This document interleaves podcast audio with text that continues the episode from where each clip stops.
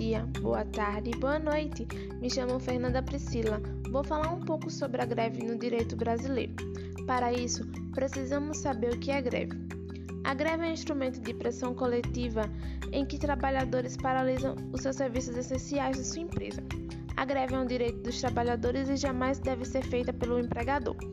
Na legislação brasileira, o direito à greve é regulamentado pela Lei 7.783 de 1989 e a, o direito à greve também é garantido na nossa Constituição Federal.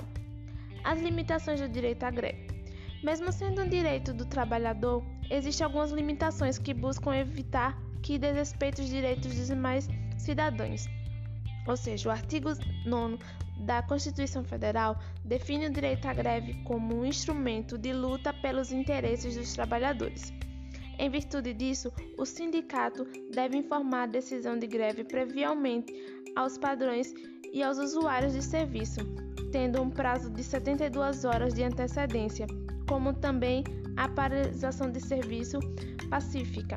E mesmo o artigo traz um pouco sobre a greve abusiva. Então, esse foi um breve resumo sobre a greve no direito brasileiro.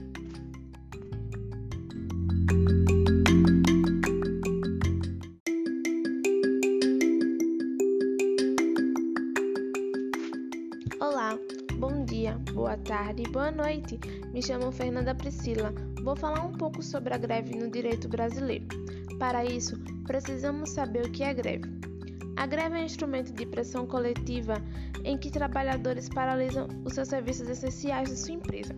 A greve é um direito dos trabalhadores e jamais deve ser feita pelo empregador.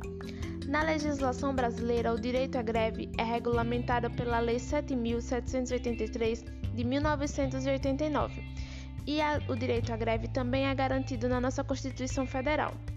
As limitações do direito à greve. Mesmo sendo um direito do trabalhador, existem algumas limitações que buscam evitar que desrespeite os direitos dos demais cidadãos. Ou seja, o artigo 9 da Constituição Federal define o direito à greve como um instrumento de luta pelos interesses dos trabalhadores.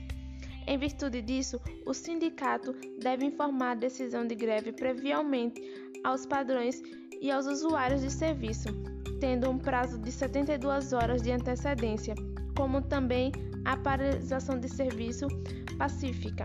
E mesmo o artigo traz um pouco sobre a greve abusiva.